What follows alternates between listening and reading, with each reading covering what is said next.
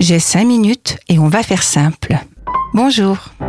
Si vous n'avez pas pu écouter le podcast 111, le tout dernier de la semaine dernière, je vous assure, ça vaut la peine. Cette lettre est superbe et aidante dans la relation avec vos adolescents, mais pas seulement. On peut l'élargir à la relation avec nos jeunes enfants et de leur colère qui savent tellement nous faire perdre le, le contrôle. Surtout, je ne sais pas si vous avez connu, j'imagine que oui, ou en tout cas, si vous n'avez pas été acteur, vous avez pu être spectatrice ou spectateur, surtout lorsque le petit ou la petite pique sa crise en plein milieu du rayon joué et que les regards insistants se posent sur vous. Ou alors dans le train, c'est pas mal non plus dans le train. Ah, je vous raconte. Il n'y a pas si longtemps, il y avait une toute jeune femme débordée par son petit garçon de, de 18 mois. C'est vrai, hein, c'était extraordinaire l'intensité de ses pleurs et de ses cris. Mais les cris de cet enfant étaient à la hauteur de la détresse de la maman. Visiblement, elle n'y arrivait plus. Elle exagérait en donnant des bonbons, des gâteaux, pensant que ça pouvait le calmer, mais nous savons bien que le sucre ne fait qu'empirer l'hyperexcitation. Et rien ne faisait. Moi, j'étais spectatrice et je regardais les regards pathétiques des voyageurs. Alors, à un moment, N'y tenant plus, je me suis levée, j'ai demandé la permission de m'occuper du petit, et j'ai proposé à la jeune femme qu'elle elle se repose juste un peu avant de changer d'énergie. Dans mes bras, il n'était pas trop mal, il a accepté, alors je suis allée à la rencontre des voyageurs pour leur dire bonjour. La scène n'a pas été la même, vous pouvez l'imaginer. Les mêmes voyageurs, avec des regards de jugement, ne pouvaient être là que dans le sourire, dans l'accueil je peux d'ores et déjà savoir que s'il n'y a pas d'évolution dans la posture de cette jeune maman, si elle ne rencontre pas quelqu'un pour, euh, pour lui venir en aide, eh bien, on peut déjà prédire les futurs problèmes relationnels. Cette, euh, ce petit a une petite fille comme maman. Comment pourra-t-il s'appuyer sur elle plus tard? Elle a pu me dire, parce que nous avons quand même échangé quelques mots, que son père l'avait laissé dès le début de sa grossesse. Donc là, il n'y a pas de parents, et on peut bien le comprendre, de parents sécurisants.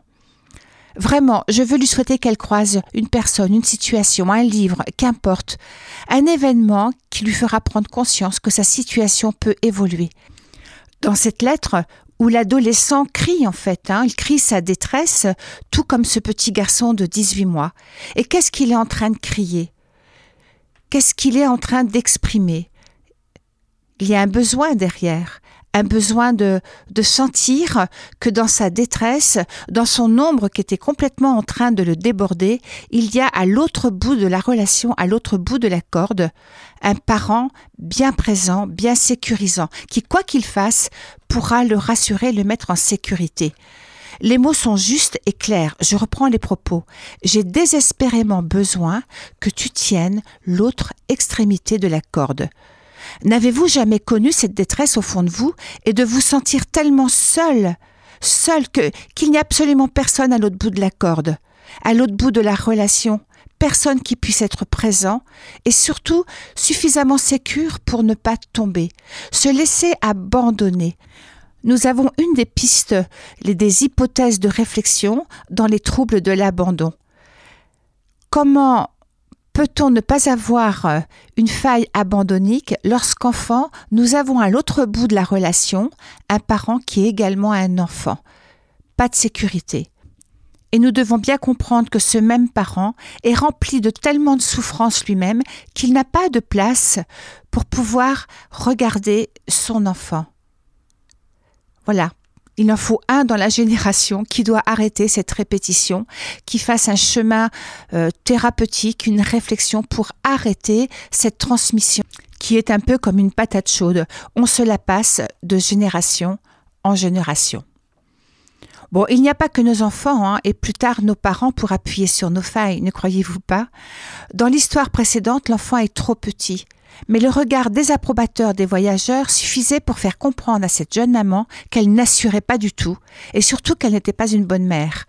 Et comme je peux le supposer, elle était tellement honteuse que c'était déjà un peu vrai pour elle, qu'elle ne se sentait pas à la hauteur.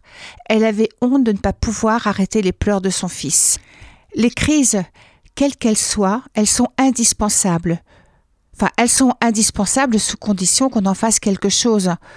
Parce que le jugement ou le chantage affectif du style si tu te calmes, je te donne, ou encore cette belle phrase que je répète souvent avec tout ce que j'ai fait pour toi, et voilà comment tu me remercies, ces phrases, qui ne les a pas entendues, et peut-être même qui ne les a pas dites, elles sont extraordinaires d'emprisonnement et de culpabilité. Lorsque, en face de nous, il y a un enfant ou même un adulte en crise, si nous arrêtions de le prendre pour nous, nous aurions plus d'espace pour comprendre et garder notre calme nécessaire à ce moment précis. Mais voilà le truc, c'est que de garder le calme à ce même moment, c'est tellement compliqué. Bon, allez.